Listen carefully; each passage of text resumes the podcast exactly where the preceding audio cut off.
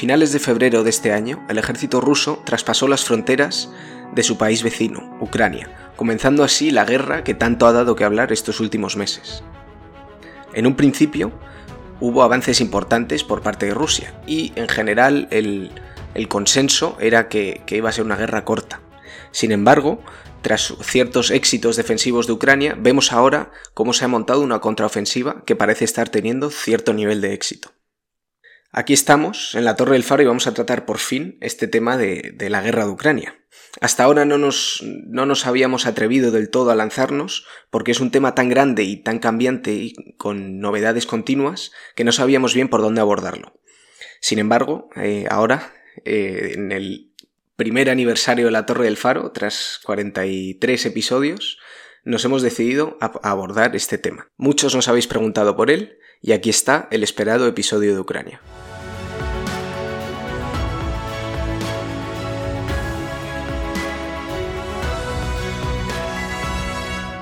Pues vamos allá.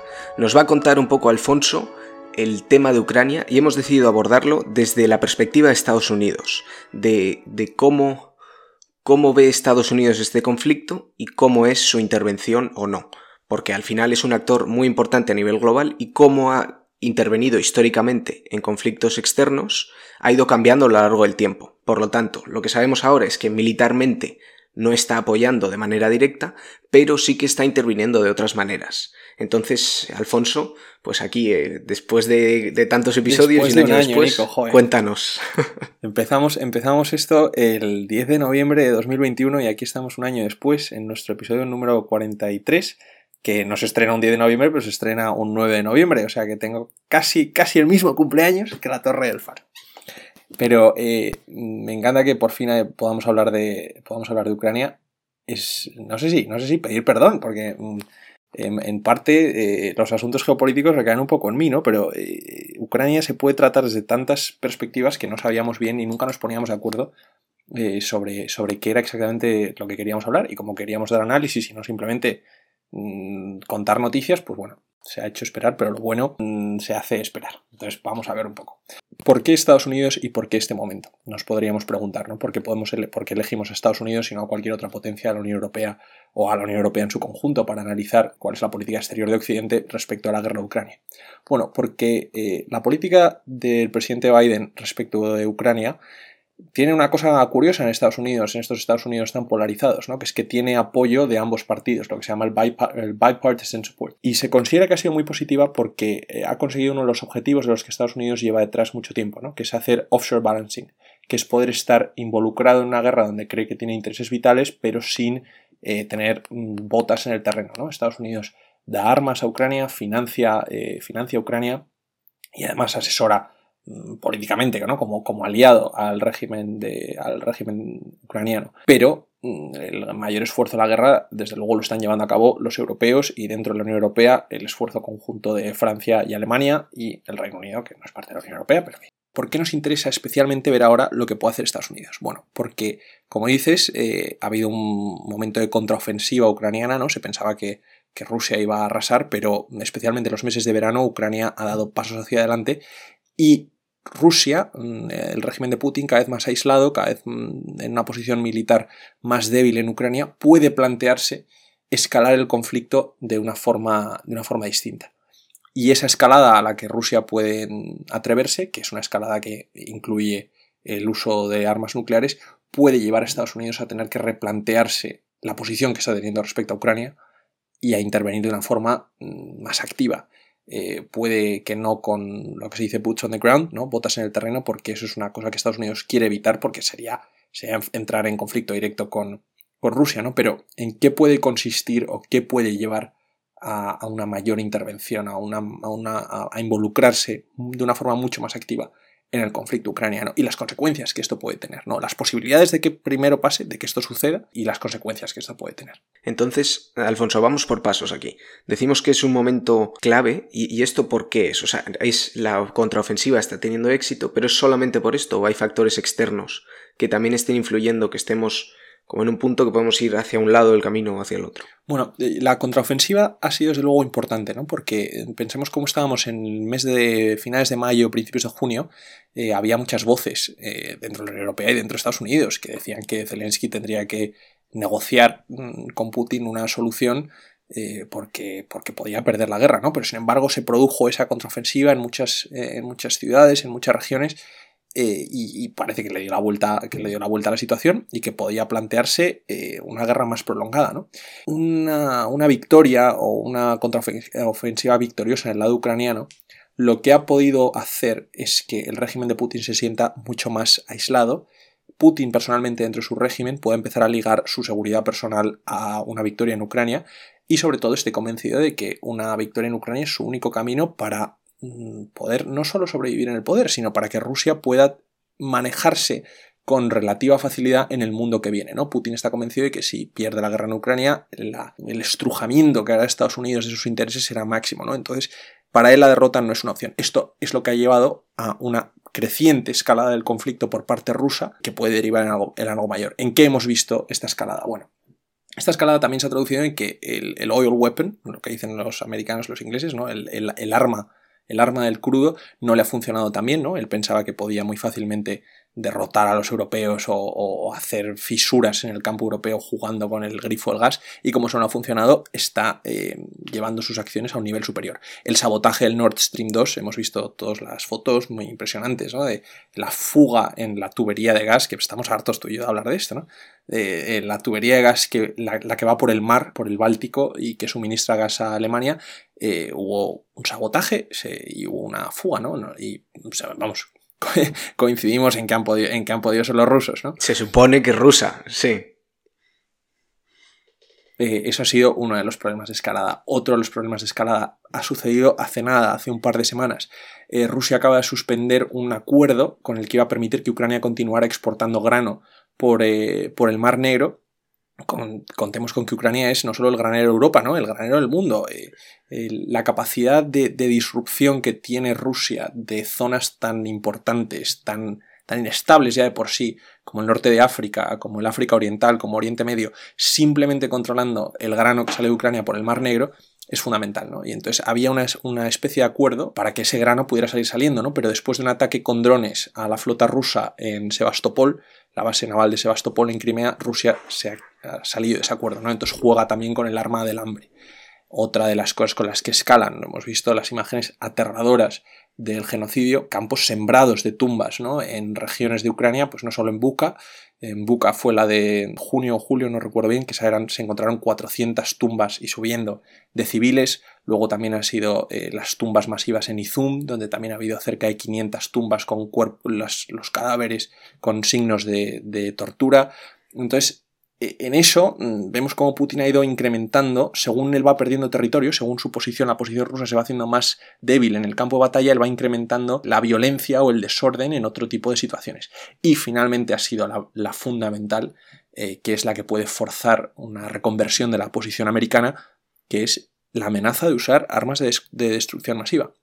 Simplemente que se mencione el hecho un hecho que es que no se había visto desde la Guerra Fría, ¿no? El volver a poner la opción nuclear eh, encima de la mesa. Y no solo la opción nuclear, ¿eh? pensamos en, las armas nucleares, pero tampoco hay que descartar el uso de armas químicas o de, guerra, o de guerra biológica, lo que son armas de destrucción masiva. Simplemente la posibilidad de usarlas cambiaría por completo el tablero. Ya lo ha dicho, lo ha dicho el alto comisario de la Unión Europea para Relaciones Exteriores, Josep Borrell, ha dicho que una acción nuclear por parte de Rusia haría una gran respuesta europea, no ha concretado exactamente qué, y Estados Unidos tiene que definir cuál va a ser la reacción que pueda tener, porque esto es una posibilidad y es una posibilidad con la que cuentan. Entonces hay que estar preparados para claro, y una esto, vez suceda que esto no estamos acostumbrados nosotros como población, porque durante la Guerra Fría esto era un miedo muy real que estaba eh, todo el rato en las mentes de la gente de, de qué ocurre con, con la posibilidad de esta guerra nuclear y tenemos simulacros de qué hacer, pero este miedo se ha ido perdiendo, siempre ha estado ahí y ahora es una amenaza real que está encima de la mesa y esto nos pensamos que no nos afecta, pero es un peligro ciertamente posible y real.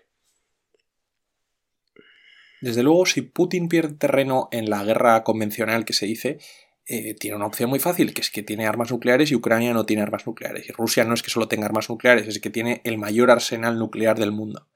Es menor del que pensábamos que tenía. Uniendo esto con la parte de Estados Unidos, Estados Unidos y la Unión Europea, por, por, el tema de la OTAN, siempre ha tenido este, esta, no sé si llamarlo dualidad o tensión, de que históricamente Estados Unidos tenía más control nuclear y quería quedárselo para él dentro de la OTAN, ¿verdad? Bueno, Estados Unidos tiene su armamento nuclear, dentro de la OTAN hay otros países que también tienen eh, capacidad nuclear, como son Reino Unido y Francia. Y Francia encima es eh, también miembro de la, Unión Europea, ¿no?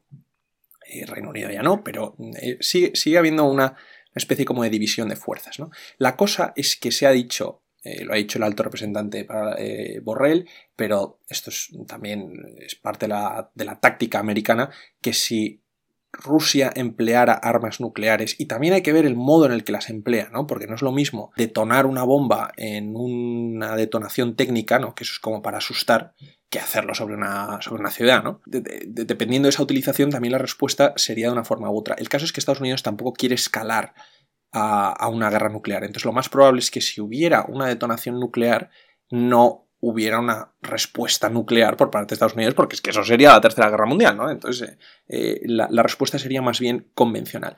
Pero como dices, has, dicho una cosa que es fantástica, que es lo de la tensión, ¿no? Eh, la tensión que existe en Estados Unidos, inherente desde la guerra de Irak, es sobre si su deber es intervenir o dejar que suceda. Si, sobre si este tipo de conflictos suponen una eh, una amenaza real para el interés nacional americano y por tanto requieren de una intervención. Si basta con que sean una amenaza para los eh, derechos humanos ya requiere una intervención o si la amenaza ha de ser al sistema internacional colectivo para requerir una intervención. Estados Unidos tiene pasa muy mal trago cuando tiene que decidir si interviene o no eh, este, en guerras civiles en distintos países, y en este caso es una guerra entre estados, ¿no? Entonces, el criterio de intervención viene marcado por lo que podríamos llamar fantasmas que atormentan a los americanos desde ¿Y esto por qué? Porque históricamente esta postura ha cambiado. Entonces, mi pregunta aquí es un poco doble. Eh, lo primero es qué fantasmas vienen de, esta guerra de Irak y, cuál ha sido su postura, cómo ha cambiado su postura a lo largo de los años. Bueno, pensemos que Estados Unidos, desde, desde que nació, ¿no? Eh, lleva un poco mm, bailando entre los dos extremos, ¿no? O, intervencionismo o aislacionismo. Fíjate, hace un año, cuando inauguramos la Torre del Faro, lo hicimos con un episodio de los tipos de presidente americano que había, ¿no? Y como algunos eran más intervencionistas. Que, por cierto, es uno de los que más ha gustado, según me han, me han comentado. No lo sé yo sí, pues porque fue el primero. Pero eh, el caso es que, bueno, hablábamos de que algunos intervienen más, unos intervienen menos, no vamos a volver, volver a escucharlo, que fue un gran episodio. Eh, pero Ahora puede ser que lo que estemos entrando es en una fase de lo que dicen en, inglés el retrenchment, la retirada. Que eh, después de la Guerra Fría hubiera una fase de muchísima intervención en el que no estaban precisamente bien definidos los criterios de intervención y eso llevó a una crisis de sobreintervención en algunos casos y eh, muy poca intervención en otros. Famosamente se intervino en Somalia y fue un gran fracaso. No se intervino en Ruanda porque se consideraba que no era necesario y hubo un genocidio.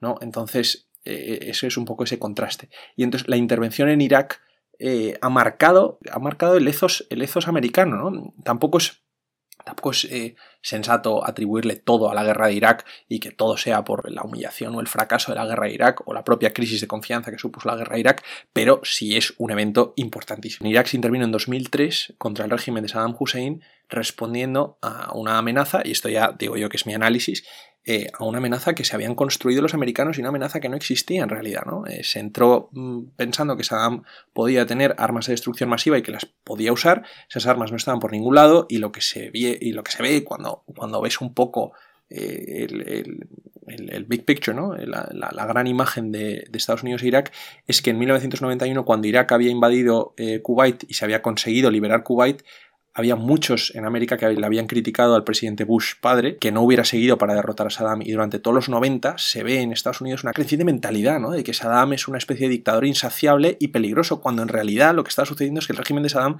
se, se estaba descomponiendo por dentro entonces Estados Unidos hace de un régimen islámico en descomposición, una especie como de enemigo ontológico, ¿no? Entonces, mm, bueno. Esto que has comentado de Kuwait es que entró Irak, atacó Kuwait y Estados Unidos fue a ayudarles, ¿verdad? Y no se decidieron a entrar de vuelta, o sea, a contraatacar, por así decirlo. Exactamente, porque fue la primera guerra del Golfo fue como una especie de de milagro, ¿no? Para los americanos de lo bien que salió. Tenían el apoyo de, la comunidad internacional, estaban respondiendo a un mandato de las Naciones Unidas, que era liberar un país soberano de una invasión tercera, y entonces eh, tenían mm, eh, fue una misión muy quirúrgica. Entraron, echaron a los iraquíes y salieron porque ese era el mandato que tenían, ¿no? Y sin embargo, muchos habían dicho, oye, ¿por qué no aprovechamos para seguir? Bueno, pues porque, porque no había mandato de seguir, ¿no?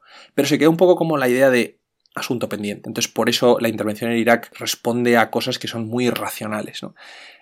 Irak desestabilizó mucho más de lo que estabilizó, porque Saddam no era peli Saddam era un, era un tirano dentro de su población, pero no, no, suponía un peligro para la estabilidad de Oriente Medio, ¿no? Y entonces desestabilizar Irak supuso pues, el surgimiento del terrorismo en Oriente Medio, porque ya no había un Estado fuerte que lo pudiera reprimir. Bueno, toda esta serie de cosas, ¿no? Entonces pasó a ser tabú la idea de la intervención, la idea del cambio de régimen, de, en, qué, situaciones podía intervenir Estados Unidos. Y ya no, no, pensemos en un Estados Unidos aislacionista con Donald Trump. Eh, de los más aislacionistas de todos ha sido Obama. Pensamos en la guerra de Libia, por ejemplo, el desastre monumental que al caer eh, Gaddafi y ser asesinado, el país se partió en dos, ¿no? Antes, antes de que fuera asesinado Gaddafi, en la guerra civil, quiero decir, ¿no? Eh, había un mandato de las Naciones Unidas para forzar un alto el fuego eh, a Gaddafi y eso se forzaba a base de crear un no-flight zone, un área de, donde estuviera prohibido el vuelo, eh, un bloqueo de sus fuerzas y todo eso Estados Unidos dejó que lo hicieran los canadienses, los franceses y los británicos. Estados Unidos no intervino en Libia en 2011. Y luego, el caso más famoso de todos de la intervención que creo que merece la pena extenderse un poco. Aunque sepa, Nico, como es el episodio de, aniversario del Faro, déjame que me extienda un poco más de los 22 minutos que tenemos pactados. bueno, el, caso más importante o más famoso es el de, el de Siria y el discurso que dio Obama de la Red Line, la línea roja de Siria. Entiendo que esto de Siria viene después de, de 2011, de Libia, ¿Y qué es lo que ocurrió? ¿Qué es esta línea roja exactamente? ¿Y, y, y cuándo? ¿De qué año estamos hablando? La guerra civil en Siria comienza en 2011 y es una guerra de varias facciones en oposición contra el régimen de Bashar al-Assad, todo como parte de la primavera árabe. Viene la primavera árabe es también lo que causa la guerra civil en, Libia. ¿no? Entonces toda esta serie de movimientos eh, prodemocráticos que, lo que, se expanden por Oriente Medio entre 2010 y 2011 y que lo que orquestan, lo que, lo que provocan es una reacción autoritaria de los dictadores en el poder que acaba, que desemboca en guerras civiles. El caso es que el problema sirio es que Bashar al-Assad reprimió con muchísima dureza a su población. Y el peligro que había es que también empleara armas químicas. Siria es eh, de los países del mundo con mayor arsenal químico. Se creía no, era oficial, pero se sospechaba que desde los 70 lo había estado construyendo, que la Unión Soviética lo había estado apoyando y Siria siempre había rehusado entrar a formar parte de la Convención sobre Armas Químicas, que era el tratado que las prohibía. Era uno de los cuatro países del mundo que no era partícipe de este tratado contra las armas químicas. Entonces, bueno, y ha habido rumores de que efectivamente sí que ha acabado usando estas armas químicas, ¿verdad? Desde luego que las utilizó, eh, desde luego. Entonces, eh, el gobierno americano de Obama en aquel momento mm, se enfrentaba a la situación de de extremo peligro de que el régimen de Bashar al-Assad usara las armas químicas sobre su población. Y esto, atroz como, atroz como es, atroz, atroz como fue, no era el principal de los problemas de las armas químicas. Eh, el gran miedo que tenían los americanos es que esas armas químicas pudieran descontrolarse y que el régimen de Assad pudiera perder el control sobre los arsenales químicos. Pongámonos en 2012, 2013, es el momento que está surgiendo ISIS. ¿no? Eh, ISIS eh, surge al escindirse de Al-Nusra, que era Al-Qaeda en Siria. Eh, bueno, eso es una historia más compleja, pero en fin, está surgiendo ISIS. pongámonos que hay también elementos terroristas paramilitares como es Hezbollah actuando en, en, Siria también, esos apoyados por Irán también el, peligro de que las armas químicas cayeran en manos de estos, de estos grupos fue inmenso. Y entonces, el, el 20 de agosto de 2012, Obama hizo su famoso discurso de que intervendría en Siria si, si veía armas químicas moviéndose o usándose. Esto de moviéndose o usándose fue literal. Él dijo, a bunch of chemical weapons being moved around and used. Eh, ¿Y qué, define eso? ¿no? ¿Qué es a bunch? ¿Cuánto es? O sea, si se mueven para el transporte, si se mueven para asegurarlas, lo importante del discurso es que dijo a red line y que eso implicaría una intervención. Después, en el momento post-Irak, en el momento post-Libia, hablar de un criterio de intervención como ese y además definirlo de una forma tan abstracta fue peligroso. El hecho es que en 2013, casi un año después de que Obama dijera lo de la línea roja, hubo un ataque químico en Guta, en unos suburbios de Damasco controlados por la oposición, con gasarín, y se calcula que hubo más de 1.200 muertos. Y Estados Unidos no intervino. No intervino. Obama tenía el beneplácito del Congreso americano, que lo autorizó a intervenir, pero en, el Parlamento británico, en la House of Commons, hubo un voto negativo a, a intervenir en Siria, y finalmente no hubo intervención en Siria con la administración Obama. No la hubo. Hubo un pacto con Rusia para que Rusia, que era aliada de Siria, de Bashar al-Assad, eh, lo controlara, pero no intervino. Y en 2014 Siria accedió a entrar en la Convención contra armas, contra armas químicas, pero en 2018 volvió a haber un ataque químico. Ahí sí hubo una intervención, hubo ataques aéreos, y eso fue con Donald Trump no fue con, eh, no fue con Obama. Pero el caso es que esta no acción respecto al discurso de las líneas rojas, estableces unas líneas rojas que luego tú no cumples. Eso te, te resta, eh, te resta credibilidad a nivel internacional, que al final es en sí un arma importante. No solo te resta credibilidad, sino que además eh, envalentona a los revisionistas. ¿no? esto sería interesante planteárselo. ¿Cuánto del fracaso americano en Oriente Medio que lo del fracaso en Oriente Medio parece como que nunca hay que entrar en Oriente Medio. No, Oriente Medio es una región muy importante para los intereses eh, geoestratégicos americanos y era muy necesario intervenir en muchas ocasiones, ¿no? Pero ¿cuántas de estas intervenciones fallidas, no solo la de Irak, sino especialmente la de Siria, respecto a las líneas rojas, porque esa es muy clara, ¿no? El decir, intervendremos si sucede esto y luego no intervenir, ¿cuántos de esos fracasos han envalentonado a, revisionistas como Irán, eh, como la propia Rusia, ¿no? Eh, como Corea del Norte, a, a, no tomar en serio lo que puede hacer Estados Unidos? ¿Cuánto poder de, disuasión, de deterrence, le ha quitado a Estados Unidos este tipo de fracasos. ¿no? Y encima nos vemos en, 2020 que la retirada de Afganistán también eh, ayuda a esta idea de que nos hemos sobreextendido en muchos casos en que las intervenciones han sido, eh, han sido eh, desastrosas. Y, con esto último de Afganistán llegamos un poco a, hoy, al, día presente, a la invasión de Ucrania. Entonces, ¿cuál es la situación en Estados Unidos actualmente, cuál es la mentalidad sobre, sobre esta invasión y cómo afecta pues, todo este bagaje histórico a, cuál es su perspectiva a futuro. La perspectiva que hay ahora en Estados Unidos respecto a Ucrania es, es una pregunta que, ya digo, que es eh, atroz formularla, pero así es como funcionan las relaciones internacionales, que es pensar cómo de importante es Ucrania a los intereses nacionales americanos. Y esto se plantea así en unos términos muy fríos, porque esta pregunta, la respuesta a esta pregunta, es lo que va a determinar si hay una escalada en Ucrania, si Estados Unidos interviene o no interviene. Pongámonos en que hay una escalada, en que se, utilizan armas nucleares tácticas, en, una detonación táctica, por ejemplo. ¿Por qué yo creo que se replantearía en la oposición y, y llevaría a cabo una intervención bastante, bastante más activa? Porque, para empezar, si se deja que Putin traspase la barrera roja, que eso no es una línea roja que hayan dicho los americanos, es que eso es una línea roja que está implícita en el código internacional, ¿no? De utilizar armas nucleares, que puede ser lo siguiente, ¿no? yo creo que había, en nuestro sistema internacional, que de por sí es muy desordenado, había dos normas que más o menos se cumplían. Una era la de la integridad territorial de los estados, y ya hemos visto que esa, pues, un día, tal y como vino, se fue. Y la otra es la de la, no proliferación de armas nucleares y el no uso de armas nucleares o de destrucción masiva. Y esa sigue en pie, sí. Esa sigue en pie hasta que un día deje de seguirlo. Hasta que de repente un día se utilice, aunque sea de forma táctica. ¿Qué va a hacer Estados Unidos respecto a eso? Porque sientas un precedente, ¿no? Yo fíjate que, Alfonso, que en esto yo no estoy tan de acuerdo contigo. Yo creo que en este caso los americanos no les interesa eh, escalar el conflicto por su, por su parte y van a dejar la pelota en el tejado de la Unión Europea. ¿Tú crees, aunque, haya, eh, una detonación táctica de armas nucleares? Ante, ante, un, ante un escalado, no vamos a hablar primero de no detonación, yo diría que no es en su mejor interés intervenir, porque ahora mismo ellos están viendo muy beneficiados eh, en términos económicos de la guerra, y, es verdad que es, frío hablar en estos términos como comentabas, pero, pero es así, motivado principalmente por sus exportaciones en temas energéticos que están sustituyendo en muchos temas a Rusia. Esto lo hemos discutido más veces.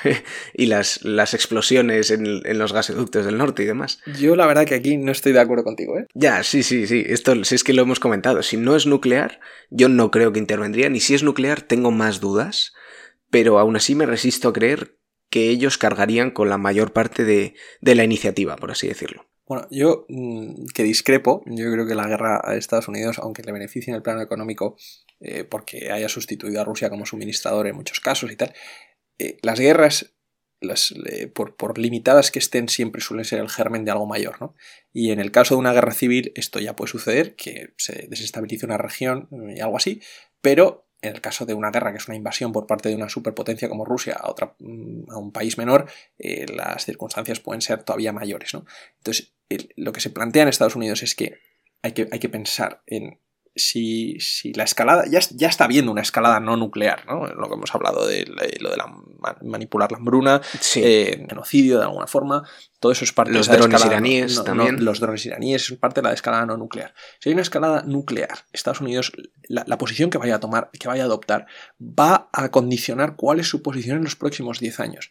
Y hay muchos, muchos asuntos en, en la agenda que pueden verse afectados por la actitud de Estados Unidos. No solo la credibilidad de la Unión Europea y de, los propios Estados Unidos eh, como socio, ¿no? Como dejar que te detonen una bomba nuclear en las puertas de Europa, estaríamos, estaríamos enfrentándonos a una cosa totalmente nueva, ¿no? Pero es que esta falta de credibilidad se puede traducir en muchísimas cosas. En el acuerdo nuclear con Irán, que es una cosa que está en la mesa, ¿no? No queremos que Irán tenga la bomba. ¿Y cómo te vas a sentar a negociar con Irán si has, envalentonado a su aliado, ¿no? Y además Rusia es parte de esas negociaciones del acuerdo nuclear de Irán. Eso es otra cosa a tener en cuenta, ¿no?